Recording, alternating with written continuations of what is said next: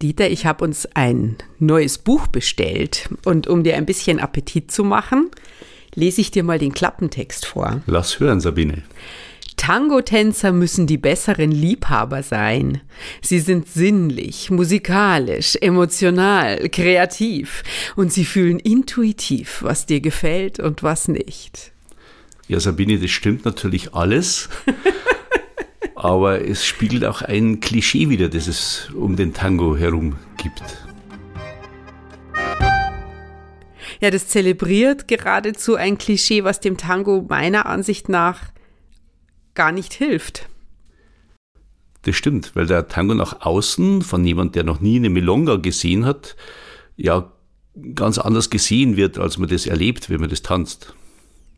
Ja, ich glaube, dass es für manche Frau vielleicht auch abschreckend ist, sich auf den Tango einzulassen, insbesondere bei einer Milonga mit fremden Männern, wenn sie im Hinterkopf hat, dass das ja alles nur erotisch konnotiert ist, dass es da eigentlich immer nur ums, um ein musikalisches Vorspiel geht.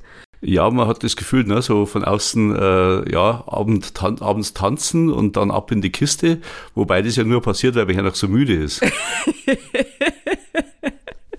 Ja, der große Milonga-Führer schreibt ja auch, der Herr Riedel, dass vom Tango eigentlich eher die Pfefferminzbonbon-Industrie profitiert hat als die Kondomindustrie. Hat er vermutlich recht. Das Problem ist halt, dass gerade die, die vom Tango nichts verstehen, den Tango damit halt auch in eine Ecke rücken, die es uns schwer macht, sichtbarer zu werden in einem positiven Sinn. Ne? Also auch Räume zu bekommen, zum Beispiel von kommunalen oder sozialen Trägern, weil die sagen, ja, wer weiß, was die da treiben. Dabei ist das Wichtige ja am Tango, was man bei uns im Podcast schon immer gehört hat, die Verbindung. Und die ist ja gar nichts, was von außen so sichtbar ist, sondern das ist ja was, was man spüren muss. Ja, und auch den, den, die kulturelle Bereicherung, die der Tango darstellt, die kommt da zu kurz an der Stelle. Ne? Darum ist unser Ziel ja, den Tango so ein bisschen nach außen zu zeigen, was aber schon schwierig ist. Ne? Im Sommer haben wir das jetzt ganz gut geschafft mhm. mit äh, offenen Milongas im Freien. Im Winter wird es jetzt wieder ein bisschen schwieriger. In Räumen wird es wieder weniger sichtbar. Ja. Ja, wir haben ja heute zwei Gäste in unserem Podcast, ein Doppelinterview mit einem Tango-Paar, die auch wahnsinnig viel dazu beigetragen haben, den Tango in der Öffentlichkeit sichtbar zu machen. Und die auch selber ziemlich knallhart erfahren haben, wie schwierig es ist, gegen die Klischees in den Köpfen der Verantwortlichen in Kommunen und bei Vermietern ankämpfen zu müssen, wenn man einen Raum braucht, in dem man einfach nur Milongas veranstalten und Tango-Unterricht geben und Workshops durchführen möchte. Ein faszinierendes Paar mit einer unglaublichen Geschichte. Ja, wir freuen uns heute auf Eva und Klaus Vetter und haben uns sozusagen, um Sie bei uns zu Gast zu haben, erstmal bei Ihnen als Gäste eingeladen und waren in Kreuztal bei Siegen. In einer tollen Location in einem alten Lokschuppen. Let's talk, Sabine. Let's talk. Tango Talk. Der Podcast der Tango-Geschichten. Wir stellen euch Menschen vor, die den Tango auf ganz unterschiedliche Weise lieben und lieben. Tango Talk. Das sind Sabine Holl und Dieter Ringelstetter. Zwei Suchende in Sachen Tango.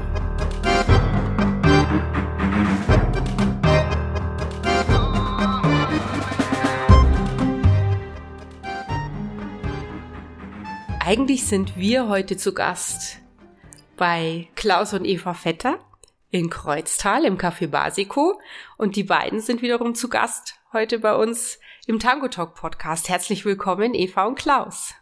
Schön, dass wir hier sein dürfen. Dankeschön. Wir sind aufs Café Basico aufmerksam geworden über Veranstaltungen, die ihr hier durchführt und Workshops, die wir auch selber schon besucht haben. Besonders fasziniert hat mich von Anfang an diese tolle Location, die ihr hier habt ein umgebauter Lokschuppen mit ganz, ganz viel Liebe zum Detail, ein fantastischer Boden, eine perfekte Tango-Location und mit der verbindet sich eine vieljährige Geschichte, wie wir auch auf eurer Website lesen konnten. Die ganz zu erzählen sprengt wahrscheinlich den Rahmen unseres Podcasts, weil das geht ja über 20 Jahre zurück. Aber erzählt uns doch vielleicht erstmal am Anfang, wie ihr, denn damit hat's begonnen, vom Tango gefunden wurdet oder selbst auf den Tango gestoßen seid? Wie bin ich zum Tango? Nee, der Tango zu mir gekommen. Ich habe in meinem Leben schon verschiedene Tänze kennengelernt und getanzt und ähm, war in einer ähm, Situation hier in Siegerland, wo ich gerne wieder tanzen wollte, aber weder einen Tanzpartner hatte noch einen Flamenco-Kurs besuchen konnte, da was ich gerne gemacht hätte, was es hier aber nicht gab. Und stand dann äh, vor der Tür der Schule, wo mein Sohn eingeschult wurde und ähm, hatte mich unterhalten mit einer anderen Mutter, die auch gesagt hat, komm, wir müssen uns mal wieder bewegen. Wir waren beide im Studium und wir wollten tanzen und haben äh, gesucht nach Möglichkeiten. Und ähm, was uns aufgefallen war, hier in der Nähe in einer ähm, Tanzschule, einer ganz normalen Tanzschule, das Thema Tango, wo wir gesagt haben, komm, das probieren wir jetzt einfach. Wir gehen da hin und machen einen Kurs zusammen. Und so hat es angefangen, ähm, erstmal ja ganz ähm, ohne zu wissen, was, äh, was mich da erwartet. Und da habe ich dann mehrere Kurse gemacht mit verschiedenen Tanzpartnern und der Tanzlehrer, den wir hatten, der hatte dann als einen weiteren Tanzpartner, weil das auch öfters gewechselt hatte äh, in den Kursen, äh, den Klaus gefragt, ob er dazu kommt. Ja, und jetzt müsste der Klaus weiter erzählen. Ja, das ist dieselbe Geschichte aus meiner Perspektive. Ich war äh, einige Monate oder vielleicht sogar anderthalb Jahre vorher in derselben Tanzschule, hatte mit meiner Schwester dort äh, einen Tango-Kurs besucht und äh, habe aber dann sehr schnell hm, erfahren, dass das, was wir dort in der Tanzschule lernen, sich doch deutlich unterscheidet von dem, was in der, ja, sage ich mal, freien Tango-Szene gelehrt und getanzt wird.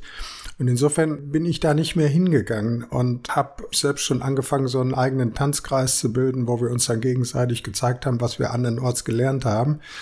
Aber dann hat dieser Tanzlehrer, übrigens ein ganz, ganz netter, erfahrener ATTV-Lehrer, der hat versucht, mich zu aktivieren für einen seiner Tango Argentino Kurse und ich sagte zu ihm, also ganz lieb gemeint, aber ich habe jetzt diesen einen Termin, äh, wo wir uns dann regelmäßig treffen, dann fahre ich immer noch zu Workshops.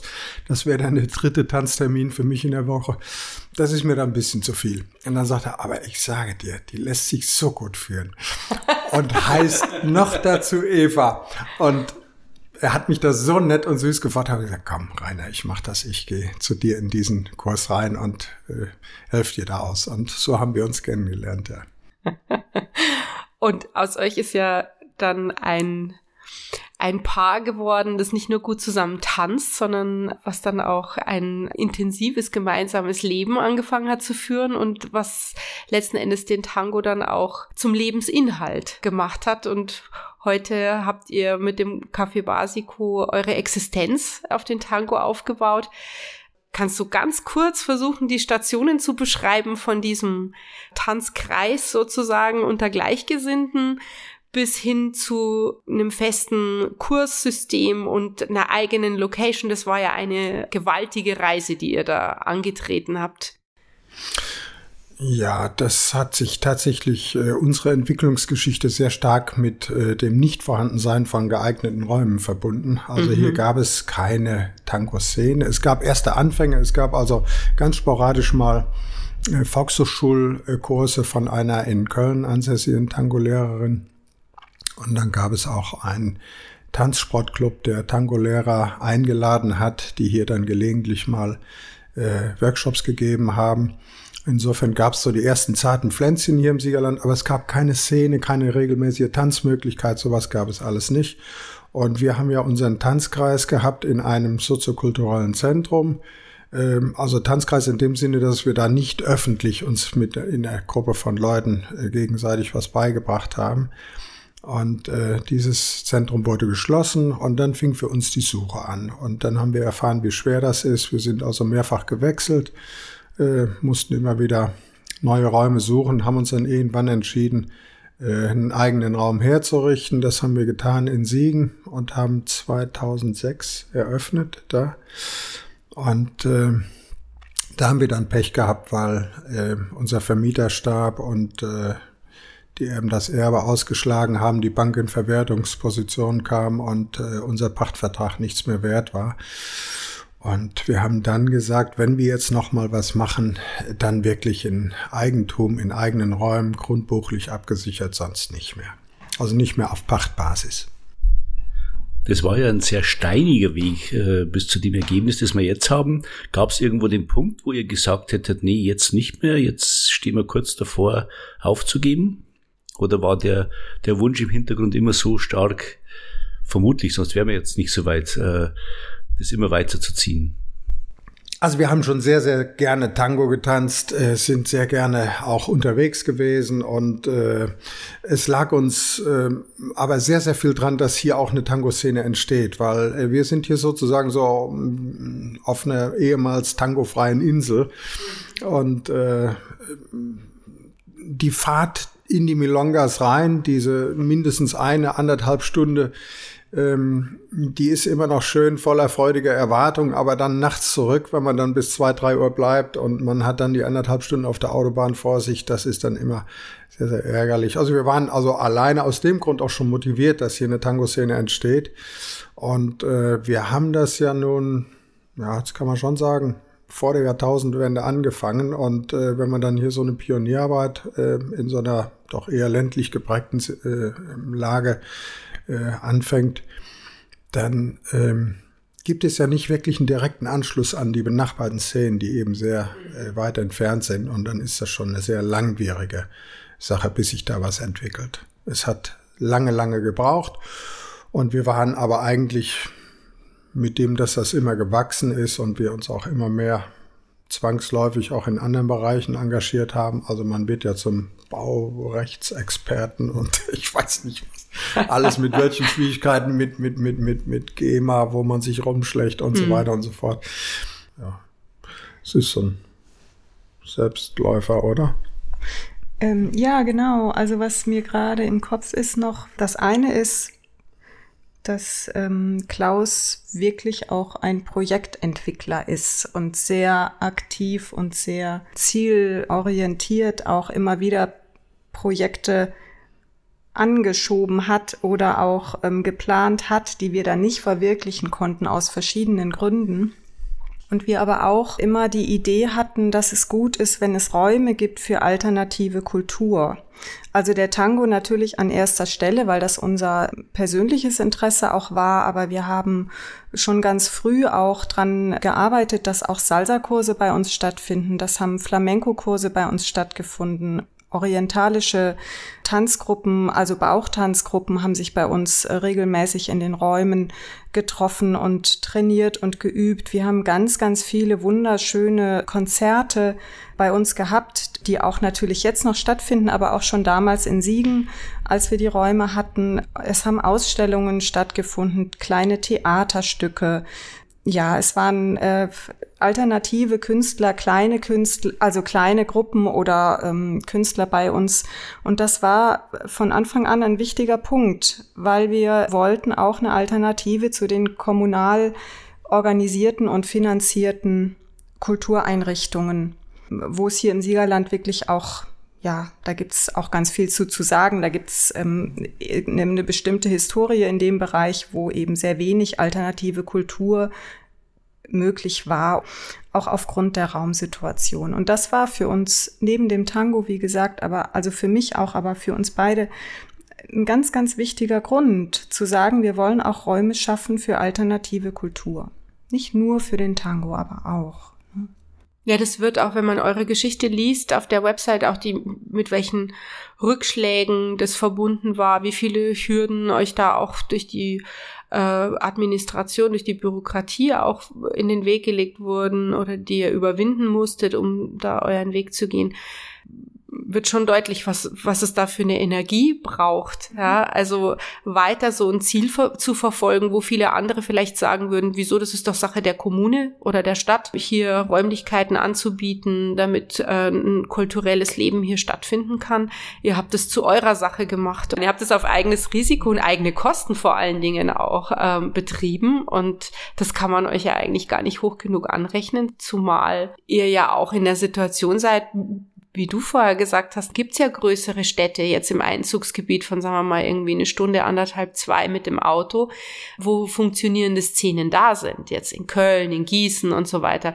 Hier, ich sage jetzt mal im Tango Niemandsland, was aufzumachen, heißt ja noch nicht, dass man den Laden auch voll kriegt. Ja, dass die, dass die dann aus Köln oder aus Gießen dann nach Kreuztal mhm. fahren, mhm. ähm, um bei euch hier Workshops oder Veranstaltungen zu besuchen. Trotzdem ist euch aber mit eurem Mut, das einfach anzupacken, ist euch genau das gelungen, dass die Leute von weit her hierher kommen, ähm, weil sie eure Art, den Tango zu unterrichten mögen, weil sie von der Location hier total begeistert sind, weil sie von der Atmosphäre sehr angetan sind, die hier herrscht. Dieses familiäre, dieses achtsame, dieses ja, wahnsinnig freundliche Miteinander, das zieht die Leute an. Habt ihr immer schon gewusst, dass ihr dieses Potenzial habt? Also war das irgendwo mit so einer Überzeugung, wir können hier was Besonderes schaffen, weil wir das mitbringen? Oder habt ihr einfach gedacht, wir haben jetzt da Bock drauf und lass uns sehen, was draus wird? Also ich habe in meiner beruflichen Tätigkeit ja sehr, sehr viel oder jahrzehntelang gearbeitet äh, für Auftraggeber, die sich aus Steuermitteln finanzieren. Und ähm, Du bist, ich, du bist Instrumentenbauer und genau, hast. Genau, also ich bin gelernter Klavierbauer und habe sehr viel im Konzertservice gearbeitet, habe sehr viel ja für für die Philharmonie, für WDR, Deutschlandfunk, äh, Sony Produktionen und äh, die Vereine und äh, die Konzerthallen hier betreut und so weiter und so fort. Theater. Und äh, insofern, ich habe immer mitbekommen, ähm, da, wo ähm, Geld hinfließt, kann Kultur gedeihen und da, wo keins hinfließt, kann Kultur nicht stattfinden. Und wir haben, da muss ich jetzt Kreuzzahl ausnehmen, aber ansonsten im Siegerland eher eine Kultur, die äh, sehr stark von oben gelenkt und gesteuert ist und ähm, wo auch sehr bewusst versucht wird, bestimmte Kulturformen zu unterbinden und zu verhindern. Das hat äh, auch einmal eine bundesweite Berichterstattung gegeben über den ähm, Teilabriss eines soziokulturellen Zentrums in Siegen. Dadurch hat es auch eine Veränderung gegeben. Es gab also wirklich eine große Aufmerksamkeit darauf, dass also bestimmte Kulturformen hier äh, nicht erwünscht sind und nicht stattfinden. Und ich weiß noch, wir haben, als wir auf der Raumsuche waren, da haben wir äh, bei der Liegenschaft in Siegen angefragt und äh, hatten leerstehende Räume, die im Besitz der Stadt Siegen sich befinden, nutzen wollen. Und äh, dann fragte nur, was wollt ihr denn da machen? Der war abgewandt von mir, hatte die Füße auf der Fensterbank liegen und guckte mich gar nicht an und äh, sprach quasi in entgegengesetzte Richtung, was wollt ihr denn da machen? Da haben wir gesagt, wir wollen Tango äh, tanzen. Da lachte der sich kaputt, ha, ha, ha, Tango. Das war's. Und äh, dann wurden wir genau in, aus dieser Situation so wieder verabschiedet. Also da hat Tango überhaupt, alternative Kulturformen haben in der Stadt keinen Stellenwert gehabt. Und ich habe über mein berufliches Schaffen ähm, dann auf der anderen Seite gesehen, wie stark äh, wird äh, das, was etablierte traditionelle Kultur ist, äh, wie stark wird das hofiert und äh, begütert und finanziert. Und ich finde das richtig, dass äh, traditionelle Kulturformen, dass Klassik finanziert wird und so weiter und so fort. Aber ich finde es nicht richtig, dass die anderen Formen nicht stattfinden dürfen. Und wir haben gesagt, es muss sich Kultur auch von unten frei entwickeln können. Sie kann nicht nur von oben entstehen. Sie muss sich von unten auch entwickeln können. Und wir sind auch äh, sehr tief in der Überzeugung, dass ein Ort, wo sich Kultur von unten entwickeln kann, in die Landschaft gehört und gebraucht wird. Und insofern haben wir äh, ganz bewusst auch ganz ohne Zuschüsse und ähm, Förderung äh, hier unser Projekt auf den Weg gebracht und auch später eingehende Förderangebote abgelehnt, weil wir der Meinung sind, es muss sich Kultur auch von unten völlig frei von staatlicher Zuwendung organisieren können. Und äh, das ist eine Triebfeder gewesen, hier diesen Raum auch zu entwickeln. Das war auch in Siegen schon die Triebfeder, dass wir gesagt haben, nach der eigenen Erfahrung mit unserem Projekt immer wieder abgelehnt zu werden, immer wieder zu scheitern, immer wieder äh, quasi mit dem Projekt auf der Straße zu stehen, haben wir doch sehr, sehr viele Leute kennengelernt, denen es genauso ging. Tänzer wie äh, Maler und Malerinnen und Künstlerinnen, die äh, einfach äh, nicht zum Zuge kommen, weil sie die passenden Räume nicht haben. Ich denke, das werden viele Tango-Tänzer und viele Menschen, die in, in ganz Deutschland mit Tango zu tun haben und selber etwas organisieren wollen, werden diese Erfahrungen teilen. Ne? Also wir sehen das im Süden auch, wie schwer es ist, eine Milonga auf die Beine zu stellen und dafür einen geeigneten Raum zu kriegen, weil selbst soziale Träger oft nicht willens sind, da Solidarität zu zeigen und ihre Türen zu öffnen. Für den gastronomischen Bereich sind wir nicht interessant, weil Tango-Tänzer nicht viel essen und auch nicht viel trinken, sondern in erster Linie einfach tanzen wollen. Und da haben wir einfach ein denke ich, grundsätzlich ein Problem. Und es gibt viel zu wenig Menschen wie euch, die jetzt sagen, wir gehen da voll ins Risiko, wir nehmen Geld in die Hand, wir stellen da was auf die Beine, um etwas für diesen Kultursektor zu tun. Aber eigentlich die Geschichte, die du erzählst, hat mich auch darüber zum Nachdenken gebracht, ob man nicht stärker auch auf die Politik zugehen sollte. Und ich sage jetzt mal Stadträte, Landräte, Abgeordnete in den Landtagen, keine Ahnung, einzuladen zu Milongas, die, die den Tango überhaupt nicht kennen, die da vielleicht irgendwelche klischeehaften Vorstellungen im Hinterkopf haben, was das ist und ob man sich mit sowas verbinden will, äh, um da was zu fördern, ähm, um die einfach abzuholen und zu sagen, komm doch mal her, schau dir das mal an, erleb mal diese Atmosphäre und was das, was, was das für Menschen sind, wie so ein Abend abläuft, wie bereichernd und ja, kulturell vielfältig der, der Tango ist und was, was der sozusagen in, in unsere Gesellschaft, in unser Kulturleben einbringt. Glaubt ihr, das würde helfen, um mehr Bereitschaft zu erzeugen, vielleicht in dem Bereich auch zu unterstützen? Ja, also das hat ganz sicher eine Wirkung. Also die Leute, äh, die in den entscheidenden Positionen sitzen, äh, die kennen das äh, Kulturleben in unserer Szene überhaupt nicht. Die wissen nicht, was da stattfindet. Und ähm, wir haben ja in Siegen ähm, ja uns auch versucht, gegen die Schließung, den drohenden Abriss des Gebäudes zu wehren und äh, haben auch Kontakt mit der Stadt wieder gehabt und haben auch versucht, da alternative Lösungen zu erarbeiten. Aber es äh, wurde nicht wirklich wertgeschätzt. Und dann hat aus der Szene heraus, also wir selber haben das gar nicht gemacht, aber aus der Szene heraus sind die Leute an die Öffentlichkeit, an die Presse gegangen. Und äh, wir haben nur vier Wochen vor Schluss haben wir einfach Tischvorlage gemacht, eine Ansage gemacht, haben gesagt, so Leute, tut uns leid, wir haben unser, unseren Kampf hier um Weiterbestand verloren, wir müssen raus, dann und dann ist die letzte Veranstaltung.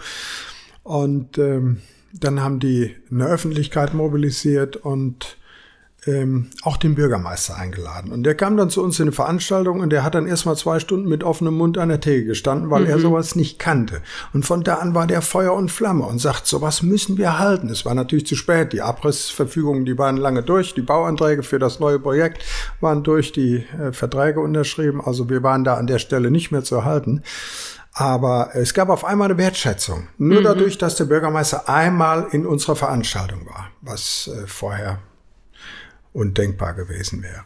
Und da, wo äh, die Kulturform Verwaltung und Politik erreichen, das ist hier in Kreuztal zum Beispiel der Fall gewesen. Wir hatten hier einen Kulturdezernenten, der sehr offen war und auch mit uns früh schon die ersten gemeinsamen Veranstaltungen gemacht hat, mit uns gemeinsam Tango-Bälle in der Stadthalle organisiert hat.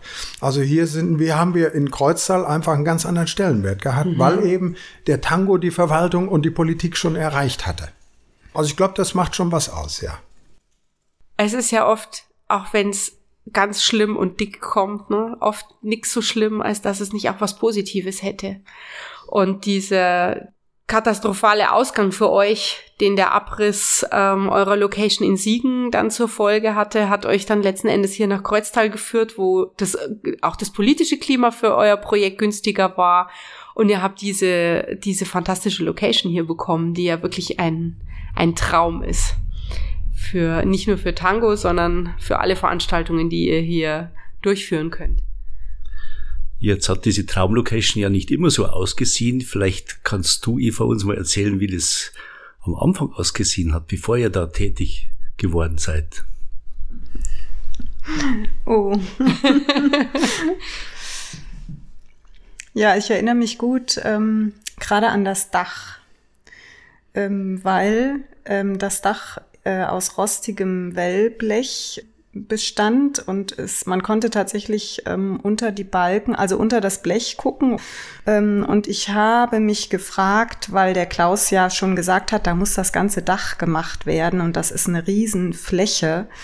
Und ich habe wirklich überlegt, wie fängt man denn an, wenn man so ein Dach neu macht? Man muss es ja erstmal abmontieren und dann irgendwie, wie auch immer, alles neu machen, Isolierung machen, die Balken ähm, äh, kontrollieren oder auch auffüttern. Und ähm, das war das Dach, äh, muss ich sagen, wo ich jetzt als erstes dran denke, äh, wo es auch wirklich durchgeregnet hat, wo der Wind durchgepfiffen ist, natürlich. Ähm, dann war es aber auch hier unten im, im Untergeschoss wirklich so, da war der Estrich ähm, zum Teil aufgebrochen, da gab's äh, große Kanäle und Gräben, die äh, gegraben waren quer durch die Räume, zum Teil noch die alten äh, Gleise, also Schienenfragmente. Ähm, ähm, es gab kein Wasser. Ja, der Strom hat ab und zu in, in manchen Räumen gab's eine Glühbirne, aber es war kein äh, Stromnetz, was funktioniert. Ja, die Fenster, ähm, äh, alte gusseiserne, einfach verglaste Fenster, die zum Teil eingeschmissen waren, ähm, wo aber auch Bretter davor genagelt waren, zum Teil ähm, ja uralte riesige Heizkörper, die natürlich nicht funktioniert haben. Es war bitterkalt ähm, und ja, so in der Art äh, kann man sich das vorstellen. Genau. Und ihr habt es dann Stück für Stück sozusagen in Angriff genommen und ja. mit wahnsinnig viel Liebe zum Detail und einem, ja, also lauter hochwertigen Materialien. Ich bin ja völlig begeistert von eurem Boden. Also ähm, dieses, dieser wunderschöne Parkettboden, diese schweren, dicken Holzdielen, die hier verlegt sind. Das hat ja auch alles eine Stange Geld gekostet, oder? Wie, wie kriegt man sowas gestemmt? Also ich glaube, ihr hattet ja am Anfang äh, den Horror davor, für das ganze Gebäude äh, die Verantwortung zu übernehmen und hattet eigentlich gedacht, ihr macht nur diesen, diesen Teil des Lokschuppens, der, an, in dem jetzt getanzt wird, sozusagen. Am Ende habt ihr dann das ganze Gebäude aufs Auge gedrückt bekommen. Wie stemmt man sowas? Das sieht hier so aus, weil wir kein Geld hatten und alles selber machen mussten. Also wir hatten viel zu wenig Geld. Das äh, ist dann das Ergebnis. Und äh, das kommt dabei raus, wenn man zu viel Geld hat, dann hätte es wirklich ein Hochglanzpaket gegeben, vielleicht, ich weiß es nicht. Und so ist es eben so, wir haben hier einen einfachen Dielenboden und den haben wir auf alt gemacht und der sieht wunderbar aus und ist für unsere Zwecke perfekt. Äh, es sind ähm, in allen Belangen haben wir einfachste Möglichkeiten für uns ausgedacht und erarbeitet und äh, insofern ist es sehr gelungen, dass wir eine Punktlandung mit der Finanzierung gemacht haben. Wir mussten nicht nachfinanzieren. Wir sind fertig geworden mit dem, was wir uns vorgenommen haben. Und äh, haben einen Bruchteil von dem gebraucht, was der Architekt gemeint hat, was wir brauchen würden. Ein Bruchteil nur. Aber äh, ich glaube, dass äh, Architekten auch so nicht denken können. Ähm, wir haben hier wirklich äh, drei Jahre lang jede freie Minute reingesteckt. Und äh, das kann ein Architekt nicht planen, die vielen Gratisstunden, die kann er nicht planen. Er kann nicht planen, dass man Ziegelwände einreißt und den Putz abklopft und die Steine wieder vermauert und sowas alles. Oder dass man aus Altholz, was hier anfällt, äh, Dachlatten schneidet oder Unterkonstruktionen macht. Das äh, kann ein Architekt nicht planen, weil wenn ihr das plant mit irgendwelchen Handwerkern, die 40 Euro die Stunde ausmachen, dann wird es teurer, als wenn man es neu kauft.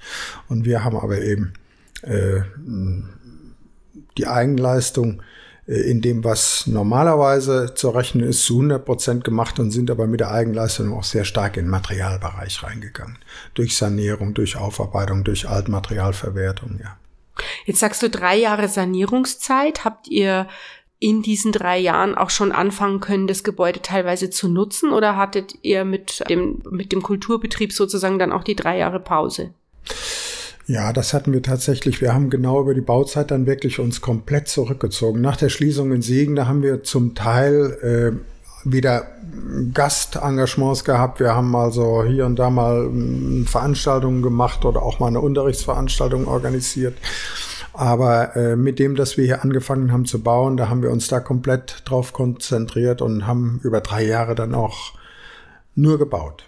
Und ich habe gesehen, es geht jetzt auch noch weiter. Es wurde jetzt die Außenfläche noch, eine Tanzaußenfläche noch gebaut.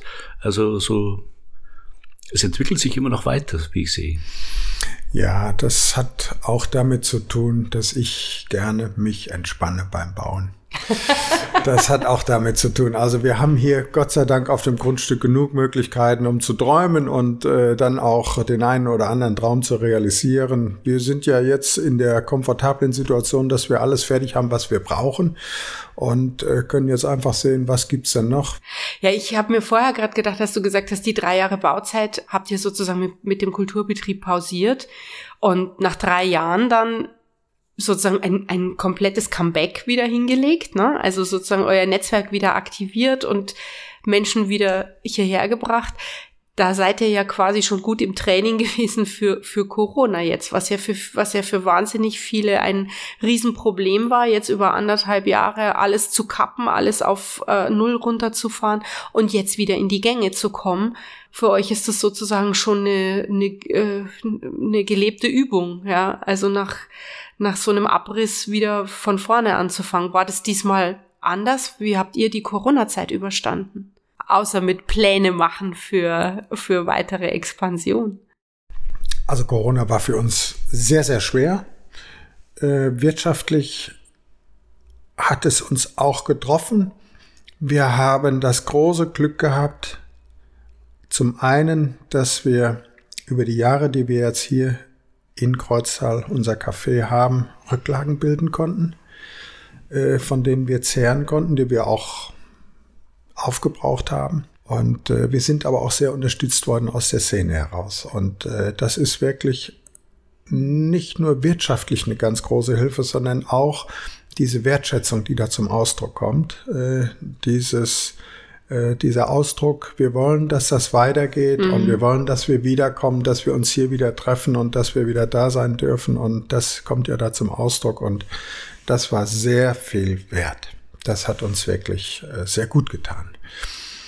Und äh, durch Corona einmal so runtergefahren zu sein, wollen wir jetzt ändern. Wir fahren nicht wieder so hoch, wie wir früher aufgestellt waren. Wir fahren heute mit mehr Tango hoch.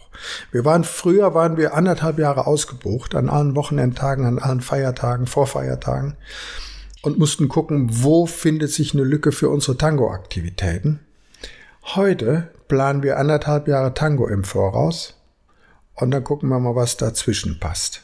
Das ist eine ganz andere Herangehensweise und wir sind froh, dass wir das jetzt so sehen und so machen können. Und was, ähm, wenn du sagst, ihr plant jetzt anderthalb Jahre im Voraus ein Programm nur für Tango, das heißt, es wird hier sehr viel mehr Tango geben, als das vorher der Fall war. Worauf setzt ihr da? Habt ihr tolle äh, Trainer, die ihr dann einkauft? Wird es einfach mehr Workshops von euch geben? Wird es mehr Milongas geben? Was ist sozusagen der Plan? Um das Tango-Programm zu füllen? Also wenn wir hier sagen, wir wollen von, wir wollen mehr Tango machen und äh, auch äh, die wirtschaftliche Grundlage mehr in dem Thema erarbeiten, dann wissen wir natürlich sehr gut, dass wir nicht äh, an unser regionales Publikum, Publikum gerichtet jetzt unser Angebot verzehnfachen können und hoffen, dass die zehnmal mehr Geld ausgeben als in der Vergangenheit. Nein, also wir müssen sehr unterschiedliche Formate haben. Äh, wir müssen sehr unterschiedliche ähm, Regionen und äh, Konzepte ansprechen. Äh, wir, äh, ich nenne einfach mal ein Beispiel. Äh, also Eva und ich, wir haben die positive Erfahrung machen dürfen, dass wir über die Corona-Zeit, wo wir nur unterrichten durften und keine Tanzveranstaltungen stattfinden äh, konnten, dass wir da sehr, sehr, sehr gut angenommen wurden und dass wir ja, wir haben unseren Unterrichtsumsatz verfünffacht in der Corona-Zeit. Und äh, das soll jetzt fester Bestandteil bleiben, dass wir unsere eigenen Unterrichtsangebote stabilisieren. Das nächste ist, dass wir hier äh, Gastlehrern die Möglichkeit für unter Umständen geschlossene Seminare bieten. Wir haben äh, Gruppen, die zu uns kommen. Da kommen Lehrer mit ihren Schülern. Dann sind das 40 Schüler, die hier übernachten und verpflegt werden und äh, die hier versorgt werden. Die brauchen sich, die Lehrer brauchen sich um nichts zu kümmern. Die kommen mit ihren Gruppen an und werden hier rundum versorgt. Dann eben die öffentlichen Formate, das heißt die äh, Tango-Tage oder der Marathon, äh, Kooperationen mit äh, Fremdveranstaltern, die wir hier als örtliche Veranstalter begleiten und organisieren. Ja, Klaus, jetzt hast du gerade gesagt, dass ihr ja überregionales Publikum auch anspricht. Und äh, es gibt hier ganz besonderes Schmankerl auf Bayerisch gesagt. Es gibt ja alte Eisenbahnwaggons, in denen man übernachten kann. Standen die schon immer hier oder wie ist das gelaufen? Nein, die haben hier nicht gestanden. Aber wir haben ja äh, von vornherein die Auffassung vertreten, also wir müssen äh, uns hier so aufstellen, dass auch überregionales Publikum hier hinfindet und auch hier die Bedingungen findet, äh, die es braucht, um sich hier wohlzufühlen. Und das war, sobald wir hier ähm, grünes Licht bekommen haben, haben wir diesen Markt beobachtet für alte Eisenbahnwagen. und das ist ein ganz besonderer Markt. Also das ist ganz interessant. Das geht nur im Bieterverfahren. Da sind sehr äh, besondere äh, Mitbewerber und Mitbieter. Das sind dann so kleine Unternehmer auf der Bahn oder Eisenbahn, Freunde und Vereine und so weiter und so fort. Und äh, es gibt immer wieder mal so einen alten Wagen und der steht dann in Lübeck oder in Dresden oder sonst wo. Aber das Problem ist, die haben ja keine Lauffähigkeit, also kein Bahntüv und müssen irgendwie hier hin. Und wir hatten dann sehr früh diese Möglichkeit hier mit diesen Wagen in Karlsruhe entdeckt. Und da konnten wir diese fünf Wagen äh, komplett sozusagen ersteigern. Mhm. Es ist kein, es ist keine Auktion im üblichen Sinne. Man gibt sein Angebot ab, weiß nicht, ob man Zuschlag kriegt oder nicht. So, und dann muss man sich kümmern, dass man die Wagen hier hinkriegt. Und das ist ein kleines Abenteuer für sich. Also, da muss man einen Wagenmeister beauftragen, der die Lauffähigkeit macht. Der sagt dann, zehn Tage lang dürfen die mit dem Tempo auf dem Netz fahren und da muss man eine Lok finden, die das fährt. das ist also sehr abenteuerlich und unheimlich viel Schreibkram und Telefoniererei, aber es hat alles gut geklappt und die Bahnwagen, als sie hier auf dem Rangierfeld ankamen, da riefen direkt zwei Mitbieter an, braucht ihr wirklich alle fünf Wagen? Wir hätten gerne einen und also sie sind schon sehr begehrt. Hört sich spannend an. Das war auch wirklich nett ähm, als wir dann hierher fuhren zum Lokschuppen an dem Tag, wo die Wagen ankamen, da standen die auf der anderen Seite an der Straße direkt. Und wir fuhren mit den Autos dran vorbei und haben gesagt, boah, das sind unsere Wagen, die sind da angekommen und die standen in einer Reihe hintereinander und äh, auf diesem Abstellgleis und wurden dann später hierher rangiert, aber das war äh, ganz, ganz besonders, irgendwie so eigene Bahnwagen mhm. zu sehen, die einem selbst gehören und die dann da angetuckert kamen. Ne? Und ja, es war eine ganz schöne Sache. Ja, und jetzt stehen sie hier. Und ähm, wir haben sie dann nach und nach entkernt und ähm, ja, neuen Fußboden reingemacht und die Betten äh, so weit hergerichtet und auch neue gekauft, dass man jetzt äh, drin übernachten kann. Aber das hat auch einige Jahre gedauert. Wir haben letztes, ähm, letztes Jahr im Sommer erst den Teewagen noch fertig gekriegt. Also das lief dann immer noch so parallel, so Abteil für Abteil, mhm. dass äh, man die jetzt auch nutzen kann komplett. Genau. Ja, ich muss auch sagen, dass die sehr komfortabel sind. Also es ist nicht nur nicht nur cool, ähm, bei euch hier äh, die Milonga zu besuchen und und zu tanzen, sondern eben auch in diesem Bahnwagen zu übernachten. Ich bin ja eine alte transsibirische Eisenbahn-Tante und bin ganz oft äh, mit den mit den russischen Schlafwegen unterwegs gewesen und das hat auch seinen Reiz. Aber bei euch hat man natürlich viel mehr Platz und ein viel besseres Bett, also eine, eine gute Matratze wo man irgendwie sehr äh, erholsam schlafen und ohne Rückenschmerzen wieder aufwachen kann. also äh, ja, wir waren jetzt schon zweimal im, Schla im Schlafwagen bei euch über Nacht und ich kann es nur empfehlen. Auch von mir die Empfehlung. Also wirklich toll. Was wird denn heuer noch oder in den nächsten Wochen und Monaten von den neuen Dingen, die ihr plant, was, was wird denn ein Highlight sein? Was, was sollte man sich auf gar keinen Fall entgehen lassen im Café Basico und wo sollte man sich möglichst gleich die Plätze sichern, weil die sind wahrscheinlich auch schnell weg? Also wir haben jetzt eine ganze Reihe von sehr schönen Tango-Wochenenden hinter uns. Also wir haben mhm. allein in den letzten fünf Wochen vier Tango-Wochenenden gehabt jetzt und äh, die aber alle so unterschiedlich sortiert waren, dass es da kaum Überschneidungsbereiche äh, gab. Und das ist eigentlich ideal. Dann kann man auch Tango in der Breite machen. Man kann nicht dieselben Leute fünfmal hintereinander erwarten. Aber das hat sehr, sehr gut funktioniert und äh, das ist auch ein Teil des Konzeptes, dass man die so unterschiedlich konzeptioniert, dass auch äh, wirklich immer unterschiedliche Leute angesprochen werden. Und das geht dann auch so weiter. Wir haben Ende November Tango und Stille, eine Kooperation mit Tango Glück in Dortmund. Das ist eine bestimmt ganz interessante, schöne äh, Veranstaltung. Äh, Monika und Michael werden Workshop-Angebote machen, aber dann gibt es die Silent Milonga am Nachmittag. Dann haben wir am ersten Weihnachtsfeiertag den Xmas Ball, das heißt also wirklich dann ein Weihnachtsball, auch in Kooperation mit den Dortmundern und äh, machen dann zum ersten Mal Silvester, weil äh, Tanzen und Lernen auf den 1. Januar fällt und äh, wir äh, wollten es nicht ausfallen lassen im Januar. Wir hatten bis dahin eher so die mh, mm, Linie, wenn Silvester dann Salsa, weil es mir so in Party-Richtung reingeht, aber man kann Silvester sicherlich auch sehr beschaulich und äh, besinnlich äh, verbringen und äh, insofern haben wir gedacht, wir machen das jetzt mit Tango und äh, bieten das dann an, auch als mehrtägige Veranstaltung. Das heißt Silvesterveranstaltung, Neujahrs äh, Milonga und dazwischen eben ein Unterrichtsangebot der besonderen Art. Da freuen wir uns schon drauf. Also es ist immer wieder eine Freude, bei euch hier im Café Basico zu Gast zu sein. Und es war uns heute eine ganz besondere Freude, euch im Tango Talk Podcast bei uns zu Gast zu haben. Vielen Dank, dass ihr uns die Gelegenheit gegeben habt, dass ihr euch die Zeit dafür genommen habt.